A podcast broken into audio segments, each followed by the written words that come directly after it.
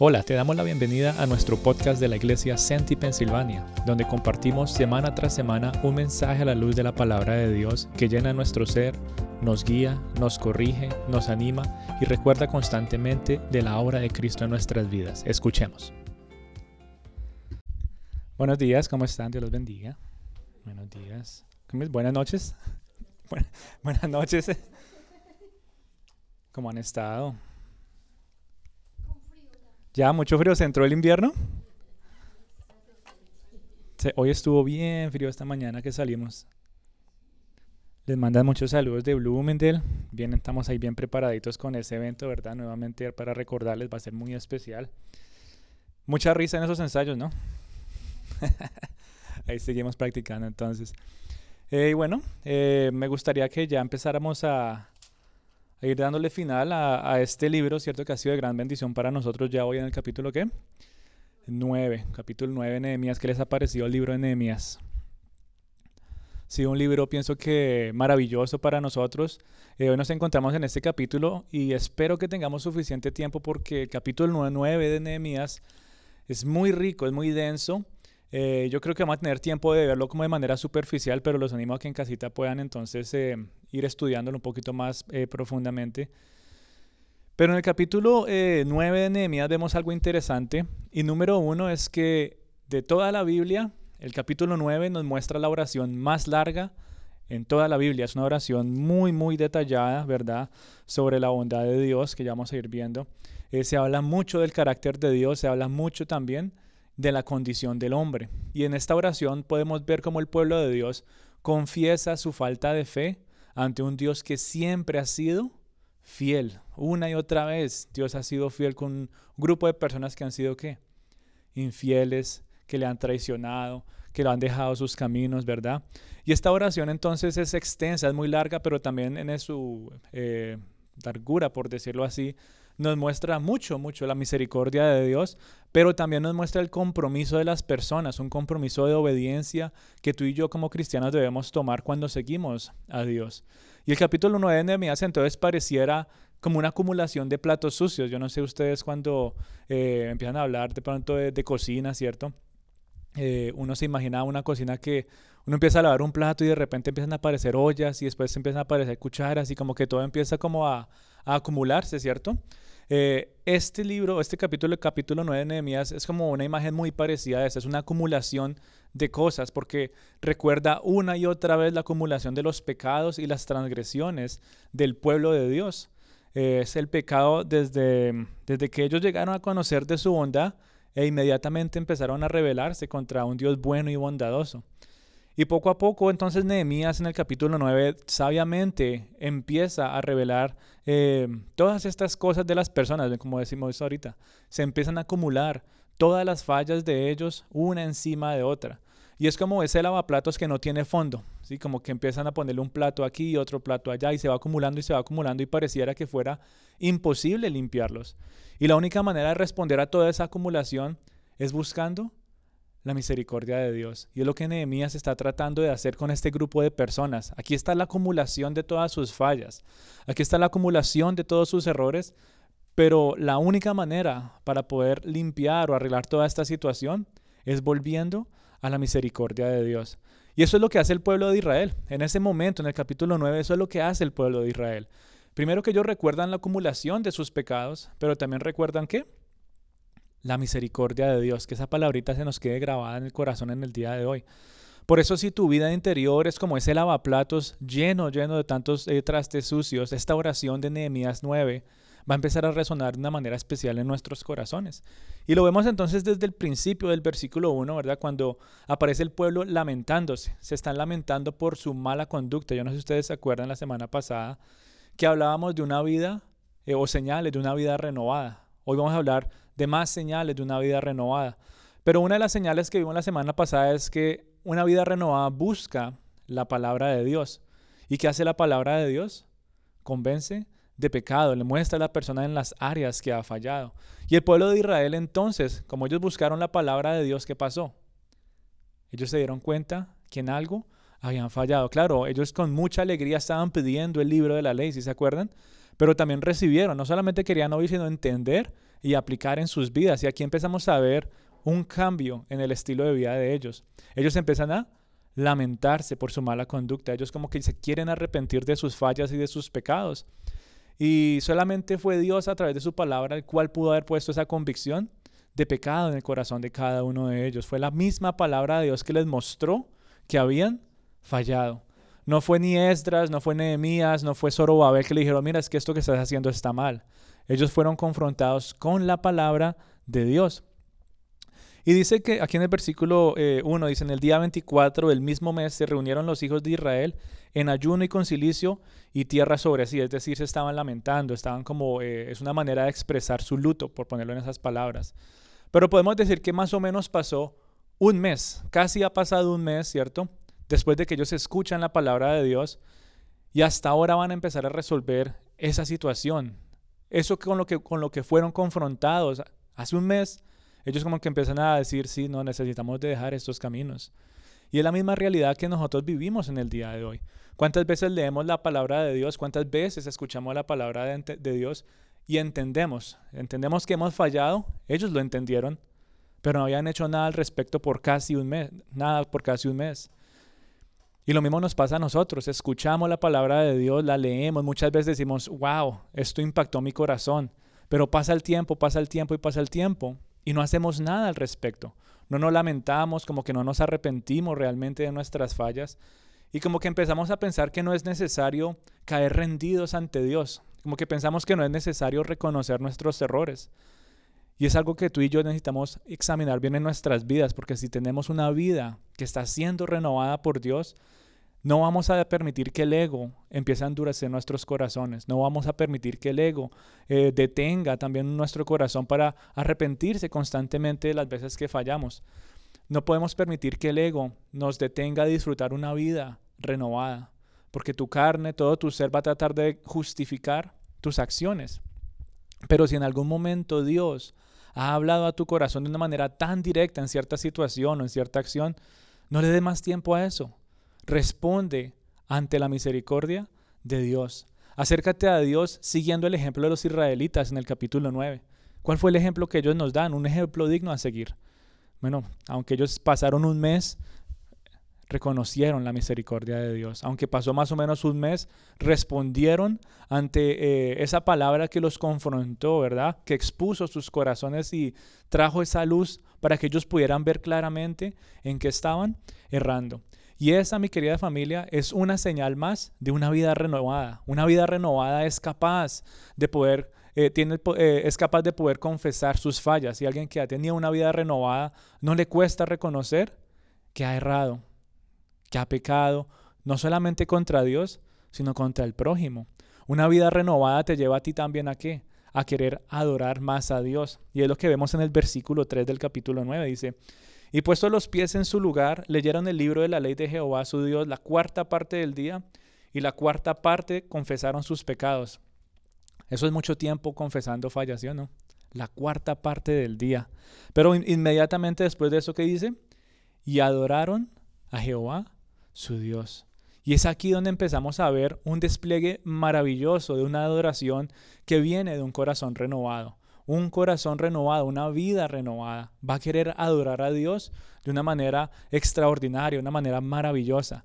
Un corazón renovado entiende y reconoce que solamente existe un Dios, el Dios que es eterno, el Dios que es el principio y el fin, el Dios que es el alfa y el omega. Y el versículo 5 nos empieza a mostrar ese tipo de adoración. El versículo 5 nos muestra que es una adoración muy especial porque habla de un Dios que es que valioso, un Dios que es exaltado, un Dios que es majestuoso, un Dios que nos muestra eh, que nuestras palabras muchas veces se quedan cortas para expresar la grandeza de Dios. Yo no sé si tú te has puesto a pensar en esa realidad. Como que uno empieza a adorar y exaltar a Dios uno dice, ¿y ahora qué más digo? Ahora, qué, cómo, cómo más? Como que no sé qué, ¿será que repito lo mismo otra vez? ¿Por qué? porque nuestro corazón es muy limitado, nuestra mente es muy limitada. Dios es infinito, su bondad es infinita, su valor es infinito, su majestad es eterna e infinita. Y muchas veces pensamos que un corazón terrenal, una mente terrenal va a tener la capacidad de poder expresar una infinidad de, de, gracia de parte de Dios. Nos cuesta. Aunque lo anhelamos, nos cuesta. Así que no nos desanimemos cuando digamos, no, pues que yo no sé cómo más adorar al Señor. Simplemente tú tienes que recordar constantemente su valor, ¿verdad? Exaltarlo constantemente por su majestad, por su poder. Y ya vamos a ir viendo aquí en el capítulo 9 ciertos puntos que nos pueden ayudar a fortalecer nuestra vida de adoración, si lo queremos poner en esas palabras. Eh, porque yo sé que todos anhelamos poder expresarnos a Dios. Yo sé que todos aquí que estamos reunidos anhelamos poder tener una comunicación con Dios genuina. Eh, pero como muchas veces nuestras palabras se quedan cortas y nos limitamos, ¿qué hacemos? No, pues yo entonces mejor no digo nada. Yo entonces mejor me quedo callado. Pero aún así, tú y yo, con una vida renovada, necesitamos exaltar a nuestro Dios porque Él es el que ha renovado nuestras vidas, Él es el que nos ha rescatado, Él es el que sigue mostrando que sigue actuando en nuestras vidas. Yo les hago la pregunta, ¿qué es alabar a alguien? ¿Qué es alabar a una persona? Elevarlo, de una manera muy sencilla es hablar bien de la otra persona. Lo estoy alabando. Tú hiciste esto o aquello muy bien. Mira, esta persona es excelente en eso. ¿Qué estás haciendo? Le estás dando una alabanza. Y este capítulo 9 nos muestra cómo el pueblo habla tan pero tan bien de la grandeza de Dios. Y no lo hace una sola vez, sino lo hace una y otra vez. Es una oración muy larga en este capítulo. Y vemos entonces que el pueblo eh, constantemente adora, al adora a Dios de una manera muy especial. Adora a Dios porque ellos saben las fallas que han cometido, pero aún así también saben que Dios ha sido paciente, ha sido fiel y nunca, nunca los ha abandonado. Em, pero al mismo tiempo que ellos están alabando a Dios, en el mismo momento que ellos están exaltando la grandeza de Dios, es como si hubiera un paralelo. Dios es misericordioso porque yo he hecho esto, esto y esto. Dios es paciente porque yo he hecho esto, esto y esto. Dios es justo porque yo he hecho esto, esto y esto. Y es un paralelo muy, muy crudo de la realidad del pueblo de Israel.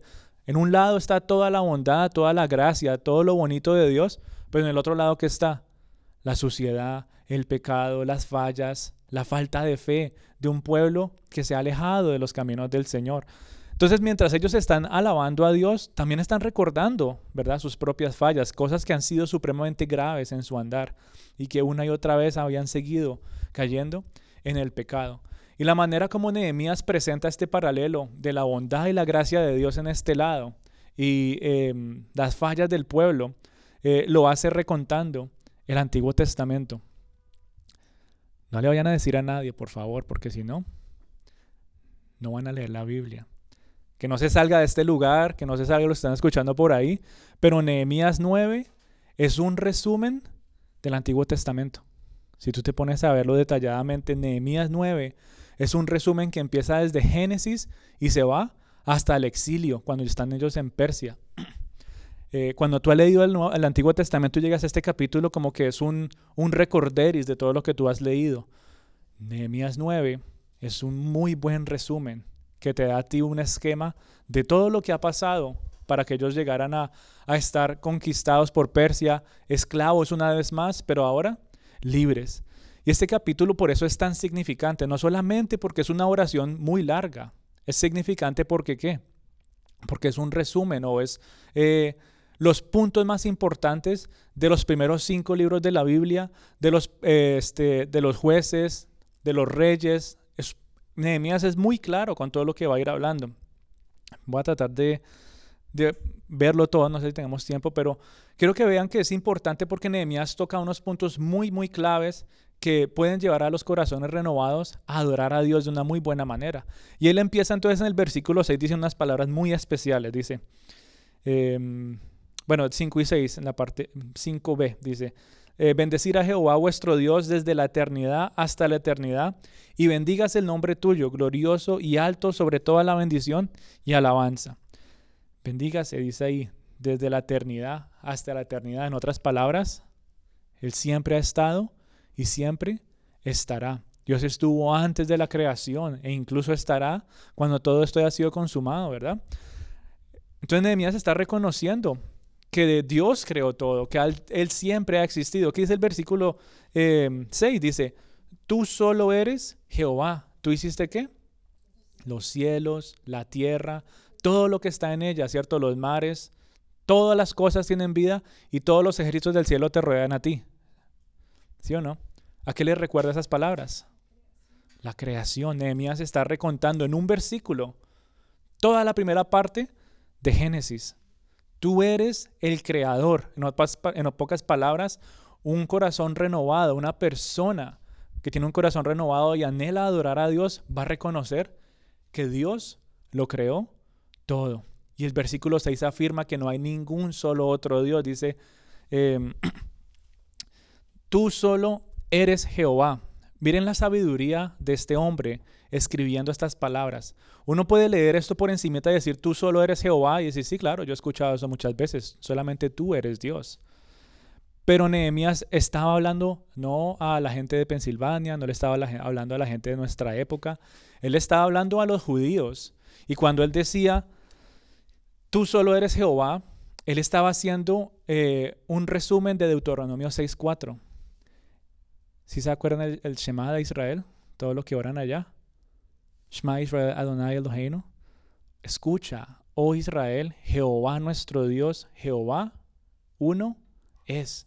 Nehemías al decir esas palabras en el versículo 6, automáticamente los está llevando a recordar esa oración que ellos deberían tener en su corazón constantemente. Solamente hay un Dios. Por eso una vida renovada no solamente reconoce que hay un solo Dios, sino que quiere adorarlo constantemente, que quiere reconocer su grandeza, que quiere reconocer que toda la creación y todo lo que tiene vida viene de parte de Dios. Y siempre lo hace, reconociendo solamente que Dios es digno de alabanza y adoración. Lo adoramos porque sabemos que la creación de, Dios es perfecta, ¿sí o no? Sabemos que la creación de Dios es detallada que solamente pudo ser creada por un Dios sabio. Yo no sé si ustedes han tenido la, oportunidad de, por ejemplo, de estudiar algunas cosas básicas de, la naturaleza. O la gente que estudia con microscopios y todo eso, y cuando se empieza a ver el detalle de toda la creación, uno dice, es increíble porque el ser humano no hubiera tenido la capacidad de llegar a tanto detalle para crear algo. Y muchas veces no valoramos esa creación. Muchas veces no valoramos eh, la obra de Dios. Dice Romanos 3, eh, dice, la misma creación da testimonio de su creador. O sea que cuando tú ves algo así majestuoso, por ejemplo en esta época del año que uno ve los amaneceres y los atardeceres como un poquito más anaranjados, uno como que dice, oh Señor, solamente tú puedes pintar el cielo de esa manera. El hombre nunca lo hará. Nunca podremos hacerlo. ¿Cuántas otras cosas en la naturaleza tú ves? El movimiento de los animales, ¿cierto? Que cierta época del año automáticamente uno los ve de aquí para allá y uno dice, Señor, solamente tú tienes control de ese diseño tan perfecto que hiciste. Y nuevamente, muchas veces no lo valoramos. Miremos un ejemplo muy sencillo, por ejemplo, ahorita en, en otoño. ¿Qué es lo que la, maravilla a la gente en otoño? Los colores. Uno dice, wow, mira esos árboles, mira esos colores. Y uno pasa semanas, ¿verdad? Y uno mira millones, no solamente son 5 o 10 personas, millones de personas yendo de un lado para otro. Tienen un mapa diciendo, no, es que en esta semana tienen que venir aquí porque eso ahí es espectacular. Y la otra semana un poquito más aquí y allí. Y tienen como su sistema de tratar de, de ir a averiguar dónde es lo más bonito para ir a tomar fotos y admirar esos colores tan maravillosos. En otras palabras, en admirar que la obra de Dios es perfecta. Pero nuevamente, muchas veces no lo valoramos como debe ser. ¿Por qué lo digo? Porque estamos admirando, ¿verdad? Estos colores en una o dos semanas. ¿Y qué pasa cuando ya todas las hojitas están en el piso? Ya uno las trata como basura. Ya uno ve la gente con, con los soplahojas, arrinconándolas todas, que no, que ya viene el camión a quemarlas. ¿Y qué pasó? ¿No lo estábamos admirando hace 10 minutos, 3 días, una semana? ¿Y ahora se volvió basura? No apreciamos la creación como debe ser. Científicamente se dice que esas hojas caen y están en el piso y tienen una tarea para fertilizar. Pero ¿qué hace la gente? No es que yo quiero que mi pasto se vea limpio, verde, todo tranquilo. Botemos todo eso. Pero entonces todo tiene un sentido. Toda la creación tiene un sentido. Y Nehemías está tratando de llevar a, a, su audiencia a reconocer la perfección y el detalle de Dios en toda la creación.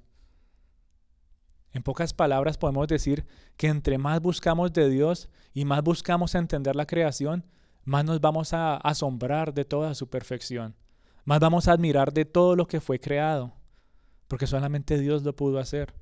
Y por eso Él es el único que merece alabanza por la creación. Alabemos a Dios por la creación. Yo sé que muchas veces uno como que le dan ganas de adorar a Dios y decir, Señor, mira qué bonito este amanecer, mira qué bonito este atardecer, mira qué bonito los colores. Pero ¿qué pasa cuando se caen todas las hojitas y los árboles se ven como medio muertos? O tal vez un día amanece nublado y no se ve el sol y uno dice, ya como que no le va a dar gracias a Dios porque como no vi el sol, como que no lo vi bonito nada.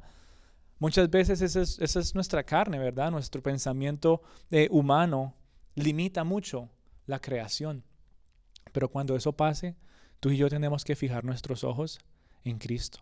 La creación debe motivar al ser humano a adorar a Dios. Pero así como muchas veces nuestras palabras se quedan cortas para expresar la grandeza y la majestad de Dios, asimismo muchas veces, ¿qué pasa con la, naturaleza y todas estas cosas? Muchas veces se queda un poquito corta en expresar la grandeza de Dios. Lo hace de una manera muy, muy eh, excelente, por decirlo así. Pero nosotros fallamos en verlo. Y cuando lo hacemos, necesitamos poner nuestros ojos en Cristo porque Jesús es el único que nos lleva a expresar una verdadera adoración al Padre, al Creador de todo. Él es el creador de todo. Y por como Él es el creador de todo, y si Él nos creó a nosotros, entonces nosotros le pertenecemos a Él. Somos su creación. Y como somos su creación, debemos que rendirle cuentas al Creador. Somos su creación. Cuando Cristo viene a tu corazón, ya no eres solamente una creación, sino eres qué? Un hijo de Dios. Aún en ese momento entonces debes de rendirle cuentas con un estándar más alto. Pero por eso una vida renovada quiere adorar a Dios. Una vida renovada quiere alabar a Dios por la creación y por todo lo que Él ha hecho. Y es lo que Nehemías está como tratando de llevar a, a su audiencia a ver en este momento, ¿sí o no? Eso es toda la primera parte de Nehemías 9. Ellos quieren que vean la riqueza de la creación en Génesis. Se les hace un resumen muy corto. Em, y yo sé que eso habla también a nuestras vidas. Habla a nuestra necesidad, habla a nuestro corazón para seguir agradando y adorar a Dios. Pero Nehemías no se queda solamente con resumirles Génesis, que les empieza a resumir más adelante. Dice, eh, y si ustedes se acuerdan de, de Abraham, bueno, Dios hizo algo especial también con este hombre. Y él empieza a recordarles del pacto que Dios hizo con Abraham, llevando al pueblo nuevamente a recordar la fidelidad de Dios, porque Dios siempre cumple sus promesas, porque Dios es justo, porque Dios escucha la aflicción, porque Dios ve la dificultad que están pasando sus hijos. Y si pudiéramos sacar puntos claves de todo el capítulo 9 de características de Dios, podemos decir que Él es glorioso, ¿verdad? Que Él es digno de alabanza y adoración, que Él es el creador, que Él es justo, que Él mira la aflicción, que Él oye el clamor, que Él hace señales y milagros, que Él guía y alumbra el camino, que provee, que perdona, que es un Dios piadoso, que es un Dios misericordioso. Todo eso nos muestra Nehemías a lo largo del capítulo 9. Y es lo que Él está llevando al pueblo a recordar. Recuerden la fidelidad de Dios. Recuerden la fidelidad de Dios. En medio de su aflicción, Él les ayudó. En medio de su necesidad, Él les proveyó. Y Él lo hace de una manera especial recordando el pacto con Abraham. Y Él dice, es la fe de Abraham la que marcó un momento especial en la vida de esa generación que iba a empezar a llegar. Y nos llevaba a meditar en algo muy sencillo que tú y yo eh, creo que lo conocemos muy claramente. No se puede ser fiel a Dios si no creemos en Él. Y Él les estaba tratando de, abrir los ojos y decir, es que ustedes no le han sido fieles a Dios, ustedes han fallado todas estas veces porque es que realmente no han llegado a creer en Él. Sí saben que Él es el creador, sí saben que Él ha hecho todas estas cosas, pero no han logrado creer en Él. Como dice el Nuevo Testamento, sin fe es imposible agradar a Dios. Nehemías estaba usando esa misma idea con el pueblo de Israel. Ustedes han sido infieles a un Dios fiel. Ustedes todavía no creen. Pero Nehemías más que enfocarse en el hombre, él se enfoca en Dios. Dios es fiel. Dios cumple su palabra. Dios cumplió su pacto con Abraham. Dios es justo. Y eso nos llena a nosotros entonces de seguridad, nos llena de esperanza de seguir aferrándonos a las promesas de Dios, a saber de que su fidelidad nunca cambiará. Así las personas cambian, así las personas se olviden, así las personas fallen una y otra vez, la fidelidad de Dios siempre se mantendrá igual. Nunca, nunca va a cambiar la fidelidad del Señor. Sus promesas siempre se van a cumplir. Por eso algo que llena nuestro corazón de seguridad y esperanza es que buscar sus promesas en la palabra. Eso es lo que nos llena a nosotros de seguridad, aún en medio de la aflicción, aún en medio de la necesidad, viene esa promesa a tu corazón que te recuerda, Dios es fiel, Dios es misericordioso, aférrate a su amor, aférrate a su amor. Y Nehemías es lo que está tratando de hacer y él dice, estas personas tienen el corazón tan duro que yo necesito hacer un resumen más profundo. ¿Y qué empieza a hablarles Nehemías ahora? Les hace un resumen del Éxodo. Creo que fue, y podemos asegurar que fue uno de los momentos más difíciles para la nación de Israel. La condición en la que estaban viviendo en Egipto era supremamente dura. Y Nehemías va a ese punto a recordarles. ¿Ustedes se acuerdan cuando estaban en Egipto? ¿Ustedes se acuerdan cómo estaban sufriendo como esclavos? Aún en esos momentos Dios estaba escuchando su clamor. Aún en esos momentos Dios veía su aflicción. En otras palabras, aún en esos momentos Dios no fue ajeno a su sufrimiento. Y eso nos debe también a nosotros llenar de ánimo, hijitos de Dios, de recordar de que en medio de los momentos más difíciles de nuestras vidas, Dios no es ajeno a nuestro dolor. Él entiende nuestras dificultades. Cristo vivió nuestras dificultades. Cristo vivió todo lo que tú y yo hemos sufrido y estamos por sufrir. Él no es ajeno a tu dolor, Él te entiende. Él ve tu dificultad y Él escucha tus oraciones. Y Nehemías está recordándole eso al pueblo. Ustedes estaban en esclavitud, ustedes estaban en aflicción, ustedes estaban como esclavos, ustedes estaban en necesidad, pero Dios no fue ajeno a ese sufrimiento. Él contestó con su mano de poder y su mano de amor. Fue ahí cuando el pueblo de Dios empezó a experimentar un refrigerio de la mano de Dios. Recibieron libertad, vieron grandes maravillas, fueron guiados, fueron protegidos en todo momento mientras andaban en el desierto. Ustedes estuvieron allá en una época más o menos caliente. Y uno allá, ¿y dónde está el agua? Y allá en medio del desierto donde estábamos era cómodo. Pero el pueblo de Israel estaba andando, ¿verdad? Con la misma ropita que habían salido de Egipto. No había mucha agua que beber, no había comida, ¿verdad? Si se acuerdan? Caminar tanto tiempo debajo de ese sol, ellos no hubieran pasado ni siquiera una semana. Pero ¿qué hizo Dios? No solamente los liberó, sino que los protegió y les proveyó. Dice que en el versículo 10 mm, dijo que hizo señales y maravillas. Dice más adelante que dividió el mar para que ellos pudieran salir. Dice que una columna eh, de nube los guiaba en el día y una de fuego les alumbraba en la noche. Es decir, los mantenía calienticos cuando hacía frío, pero los protegía del calor y del sol también, con esa nube eh, que los acobijaba. Y era muy especial, era muy especial ver cómo muchos de ellos llegaron a entender la majestad de Dios y su cuidado en estos momentos tan pero tan difíciles en medio del desierto. Y en el día de hoy tú y yo seguimos disfrutando de esa misma libertad. Tal vez no en un Egipto físico, pero sí en un Egipto espiritual donde éramos esclavos. Pero ahora hemos salido de esa esclavitud del pecado, ahora somos libres y Dios nos ha dado esa libertad y aunque no tengamos una nube, ¿verdad?, protegiéndonos del sol, o no tengamos esa columna de fuego en medio de la oscuridad, ¿qué tenemos? La guía del Espíritu Santo.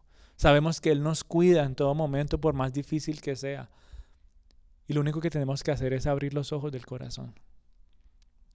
Es lo único que tú y yo tenemos que hacer para poder entender la bondad, la misericordia y el amor de Dios. Él te sigue protegiendo. Él te sigue supliendo, Él te sigue mostrando sus maravillas, pero muchas veces decidimos cerrar nuestros ojos. Y fue lo que pasó con este pueblo necio y testarudo. Nehemías en estos pocos versículos, él les recuerda. ¿Ustedes no se acuerdan cuando Dios los alimentó en medio del desierto con maná que salía del cielo? ¿Ustedes no se acuerdan cuando Dios los alimentó en un lugar árido? ¿Ustedes no se acuerdan eh, que estaban en un lugar donde no había vida alguna y Dios preservó sus vidas? Donde todo estaba listo para morir. Y Dios los cuidó. ¿Ustedes no se acuerdan que allá en ese desierto no había ni siquiera una gota de agua? y se iban a morir de sed, pero Dios hizo lo imposible para que pudieran beber. ¿No se acuerdan? Y el pueblo de Dios necesitaba ser recordado de estas realidades. Nehemías lo hace de una manera muy sabia, porque no, si ven que no está solamente confrontando al pueblo, está alabando también a Dios. Tú nos cuidaste, tú nos protegiste, tú nos diste de beber, tú nos diste que comer, tú nos guardaste y nos cuidaste, tú nos guiaste. Y en el resumen del resumen, Dios guardó sus vidas. Dios cumplió sus promesas. Él les dijo, ustedes van a llegar a una tierra prometida. La pregunta es, ¿llegaron o no llegaron a la tierra prometida? Sus hijos. O sea que sí cumplió su promesa. No con ellos porque fueron necios y testarudos, pero sí cumplió su promesa. Nuevamente, que nos da seguridad a nosotros así el hombre falle, así el hombre se aleje de Dios, así reciban lo que se merece, Dios va a seguir cumpliendo sus promesas. Y fue la generación siguiente la que disfrutó aún más de las maravillas que también tuvieron que ser recordadas en algún momento. Sus padres, decían em, los profetas, sus padres estuvieron y salieron, y eso fue un resumen de esto otra vez. Por favor, manténgase en los caminos del Señor. ¿Y qué hicieron ellos? Volvieron a alejar.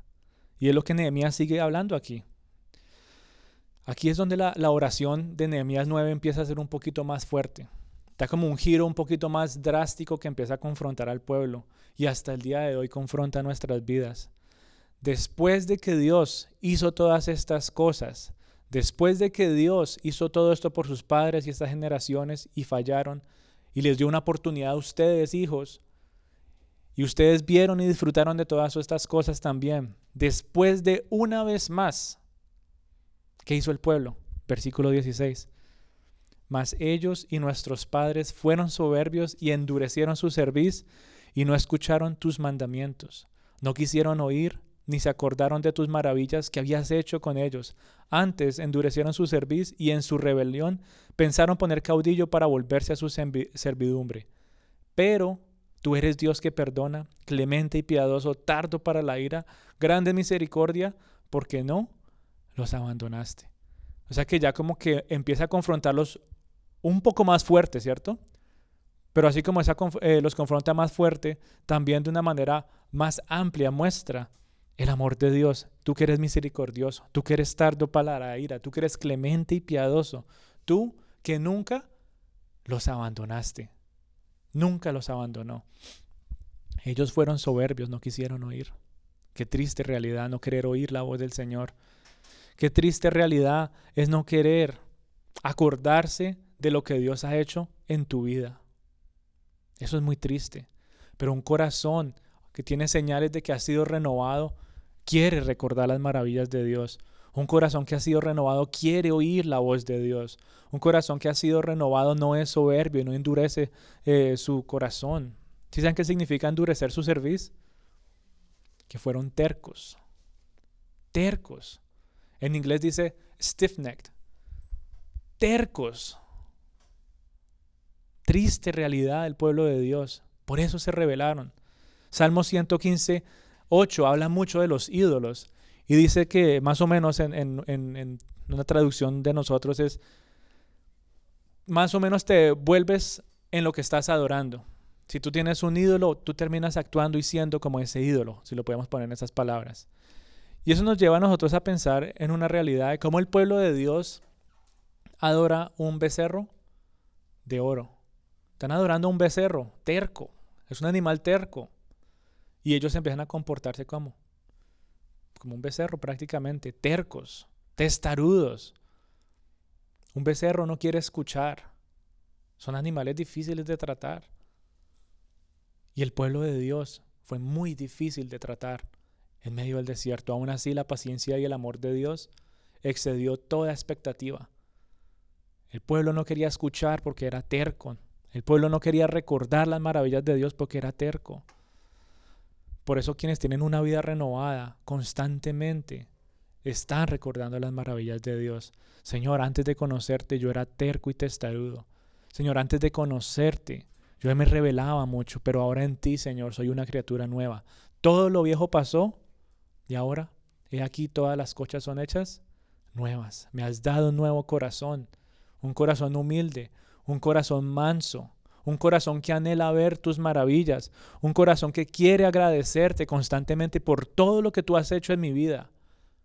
Un corazón que ha sido renovado quiere darle la gloria a Dios, quiere exaltarlo por su poder y por su perfección. Quieren oír de las maravillas de Dios también en otras personas. Por eso esos tiempos de testimonio son importantes. No es por molestar que, que decimos, no, venga y cuéntenos qué hizo el Señor en su vida. Es porque un corazón que ha sido renovado quiere compartir. Y no solamente quiere compartir, sino también quiere oír.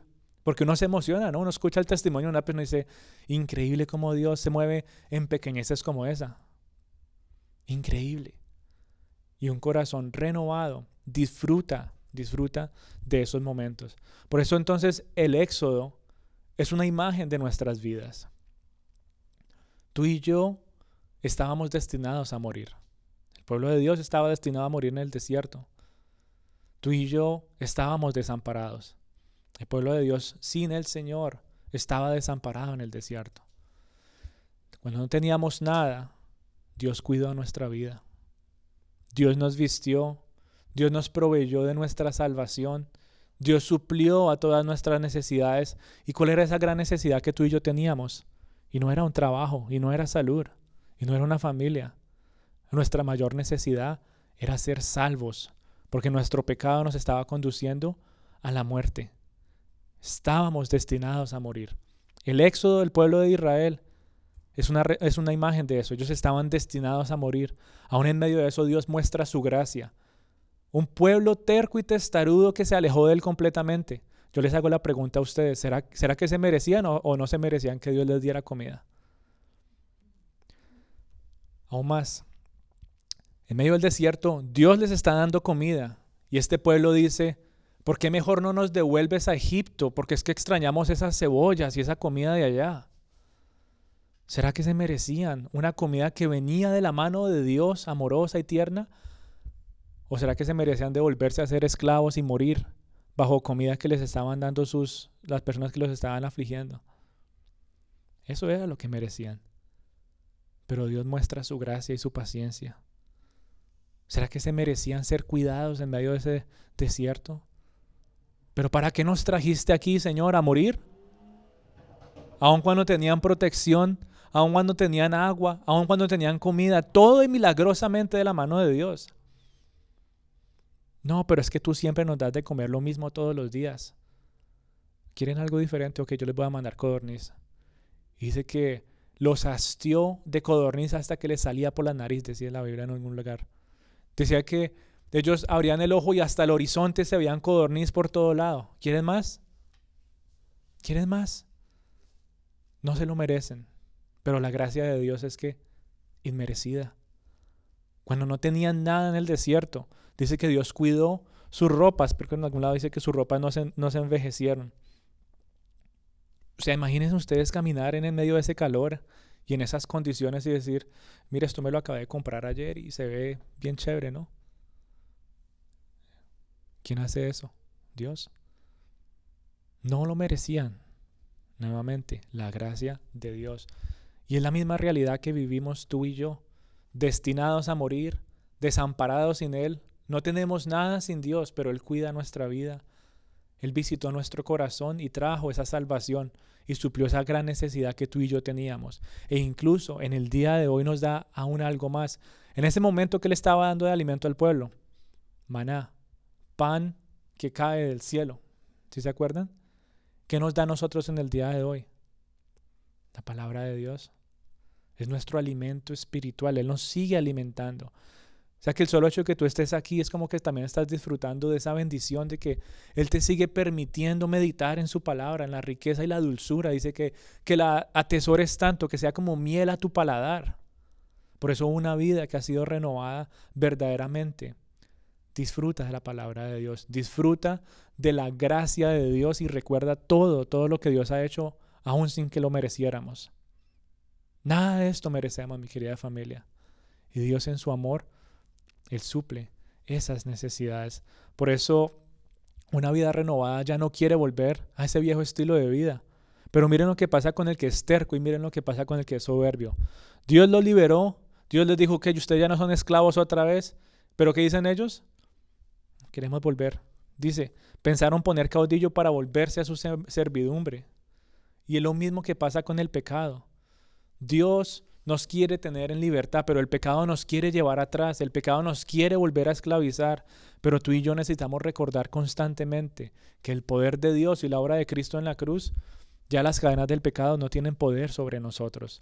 Tú y yo, gracias a Cristo, somos libres del pecado, somos libres para amar, somos libres para perdonar, somos libres para adorar el nombre de Dios y para seguir creciendo en santidad.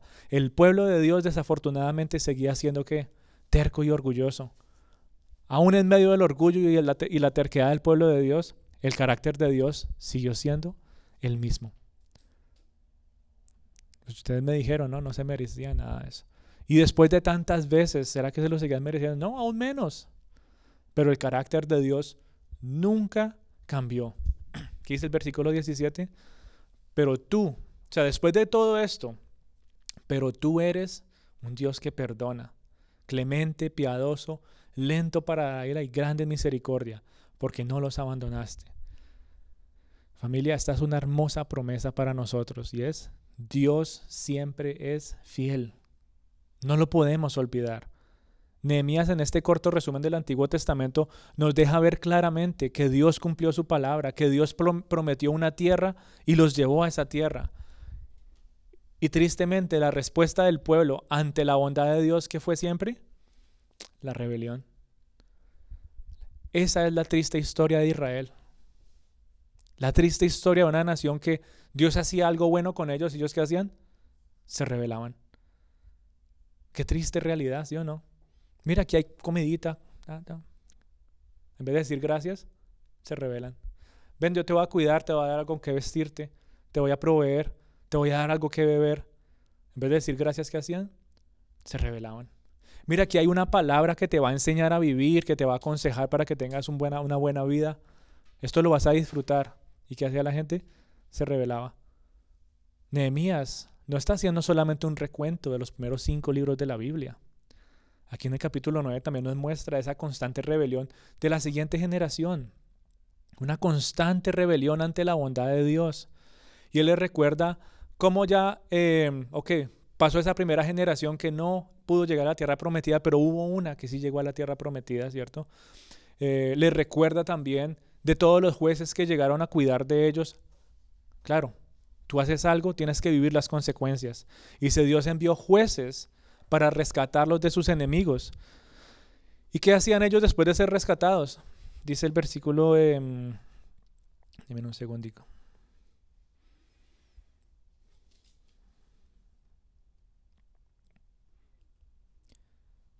Eh, se me perdió en un segundito.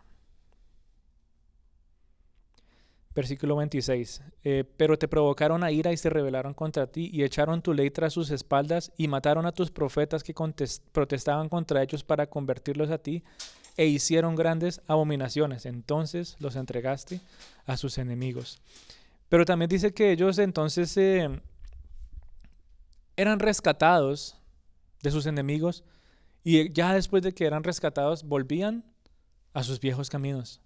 Eran rescatados de los enemigos y volvían a hacer lo malo ante los ojos de Dios.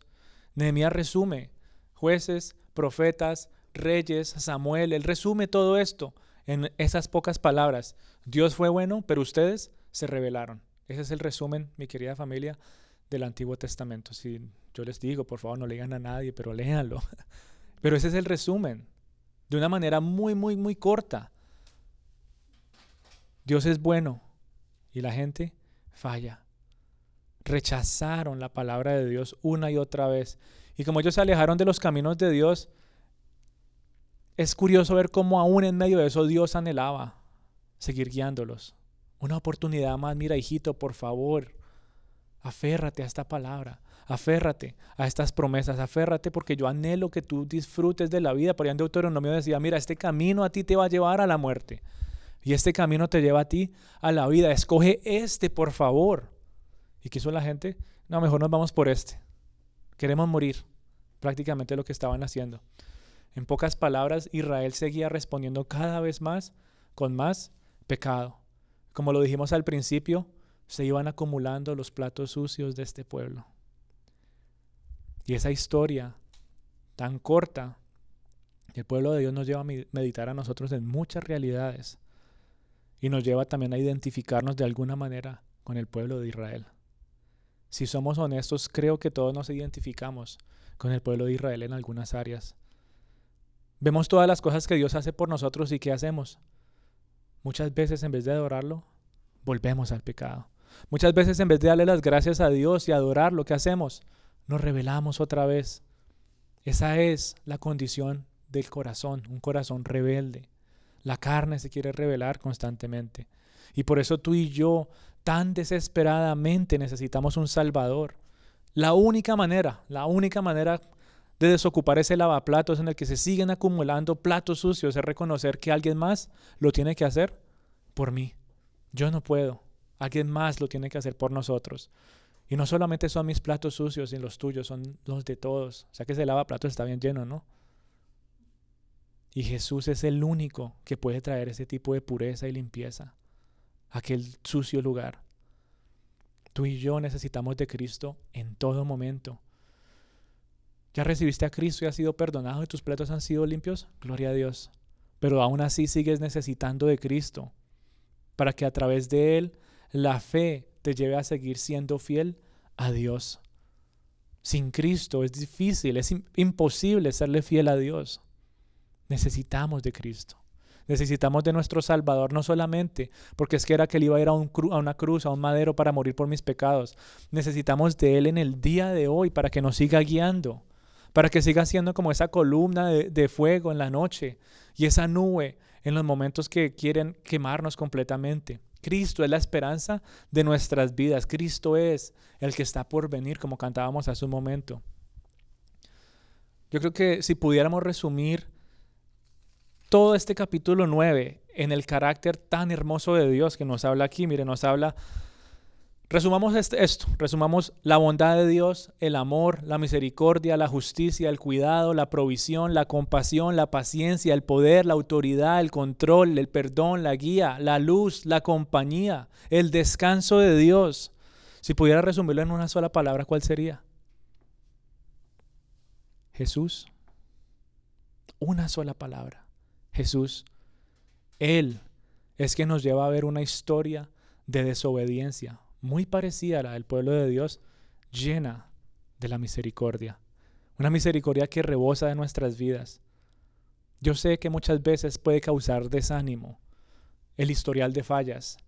Muchas, ¿Qué hace el enemigo? Él es el acusador. ¿Y qué viene a hacer? Saca ese historial de fallas y dice, bueno, caballero, empecemos aquí desde lo primero. Usted hizo esto, esto, esto, esto, esto, esto, esto. Y uno se desanima. No estaba ayer levantando las manos y que gloria a Dios y véalo hoy. Eso es lo que hace el enemigo. Y empieza a atacarte con tu historial de fallas. Y muchas veces nos dejamos desanimar. No te mantengas en esas fallas.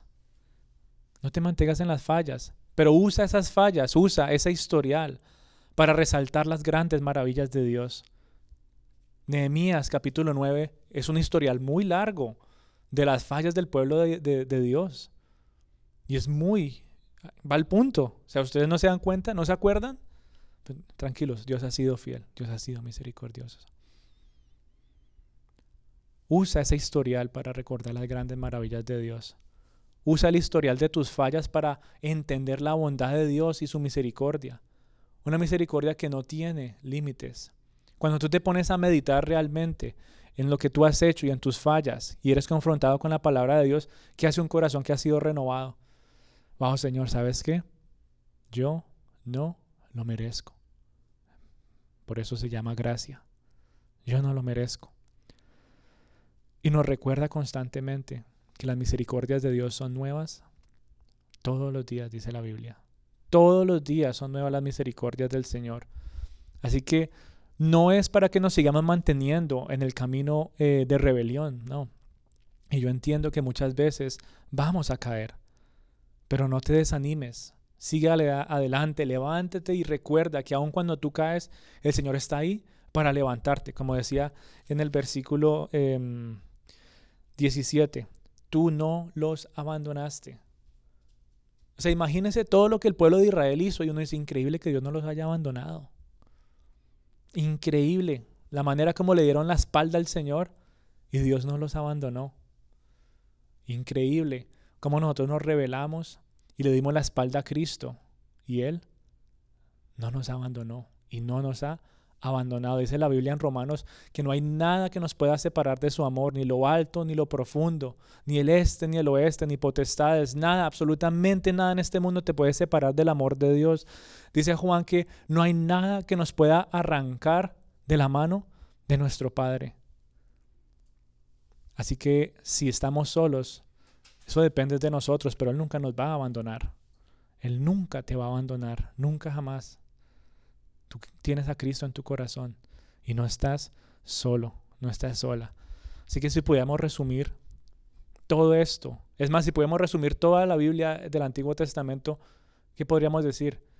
Dios ha sido bueno con nosotros, nosotros pecamos, Dios ha sido misericordioso.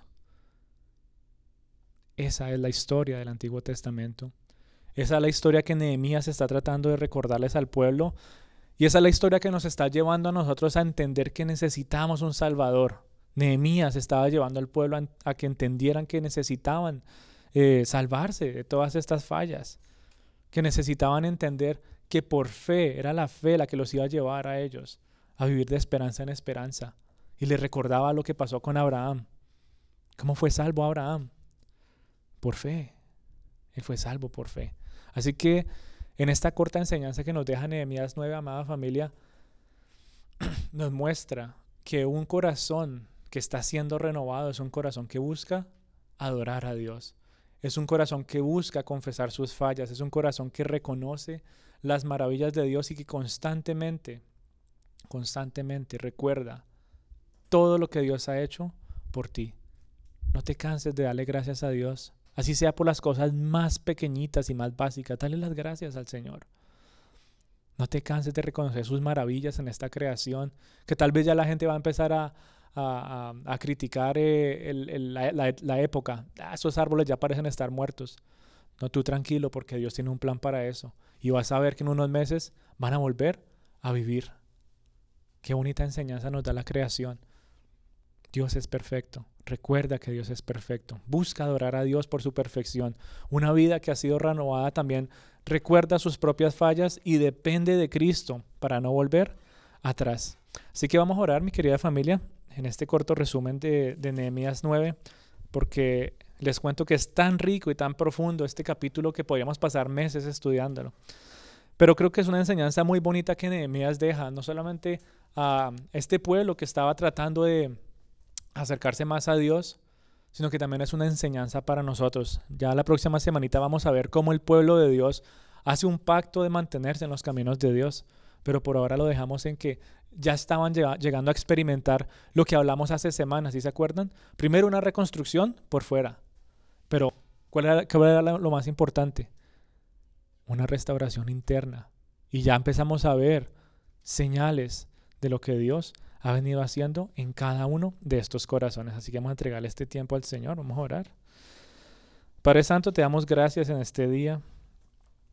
Te damos gracias, Dios Todopoderoso, porque eres tú, mi Señor, el único que ha hecho todo esto posible de reconocer, Señor, de tantas veces, Señor, que te hemos fallado. De tantas veces, Señor, que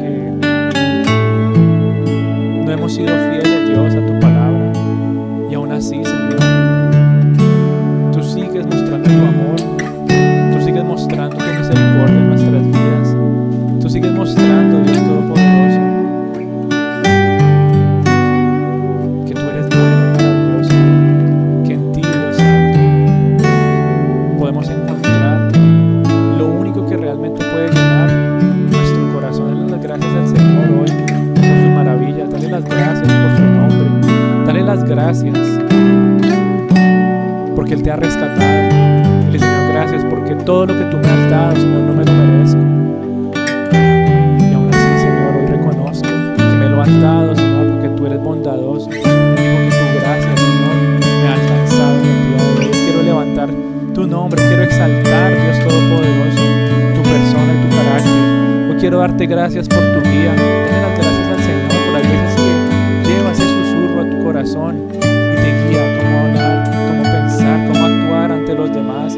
Dale las gracias al Señor porque constantemente provee en medio de tu necesidad, porque te da paz, porque es justo contigo, porque es piadoso. Dale las gracias porque infinitamente te sigue perdonando y anhela que sigas manteniéndote en sus caminos. Te damos, Señor, gracias por tu Hijo también, que enviaste a este mundo para vivir del sufrimiento y entender y poderse relacionar con nosotros. Señor, gracias, porque sabemos que no eres ajeno a nuestras necesidades, porque a través de Cristo Jesús podemos tener la esperanza y la seguridad de que Él sabe lo que estamos viviendo. Ahí donde tú estás, abre tu corazón al Señor y dile, Manos que esas manos que fueron clavadas en la cruz,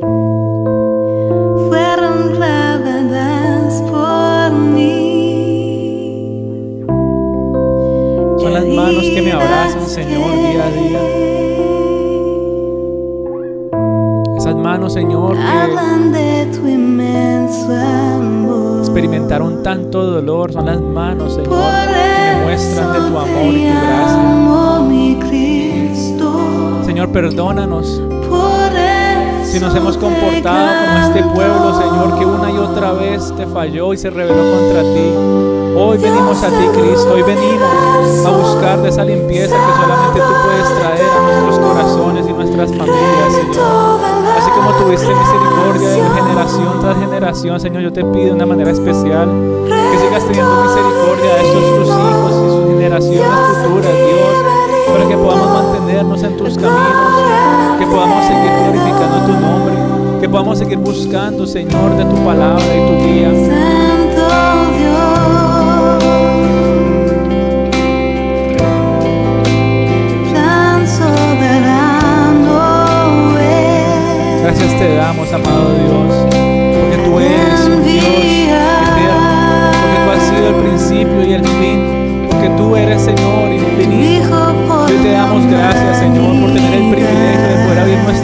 y expresar nuestro corazón ante tanta santidad, ante tanta majestad, Señor. Aun cuando nuestras palabras se quedan cortas, Señor, queremos expresar de nuestro amor y de nuestra gratitud a ti, Señor. Tú, Dios del universo, tu creador,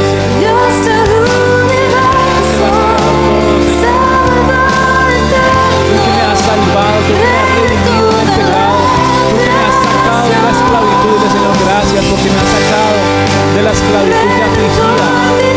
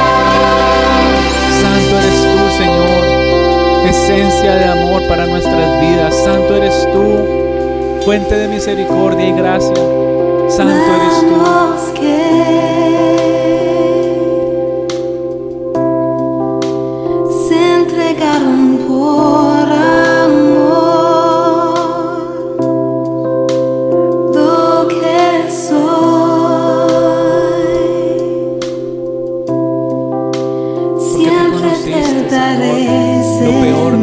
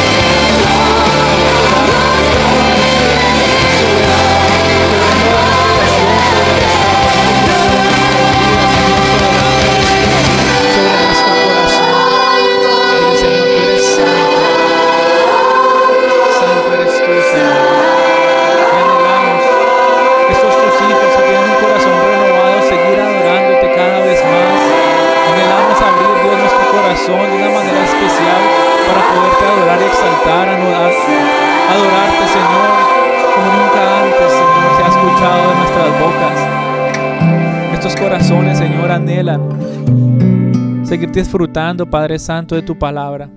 Y yo te pido, Señor, que ahí donde tú estás, Señor, en ese trono celestial, escuches en este momento el clamor de tus hijos. Yo sé, Señor, que tú ves la aflicción del corazón. Yo sé que tú ves la preocupación de estos tus hijos que han dejado, Señor, todo atrás para entregarte un tiempo a ti, Señor. Cumple tu promesa, Señor. Cumple tu promesa de que todo aquel que te busca, Señor, todo aquel, Señor, que tiene el reino de los cielos como prioridad, recibirá todas las cosas como añadidura, Señor. Aquí están estos tus hijos, buscándote a ti primero, buscando tu reino, buscando tu palabra, buscando adorarte, Señor. Yo te pido, Padre Santo, que así como cuidaste de tu nación en medio del desierto, aún en medio de la dificultad, aún en medio, Señor, del hambre, aún en medio de la preocupación y respondiste a sí mismo, Señor, yo te pido que respondas a la necesidad de cada uno de estos tus hijos, Señor.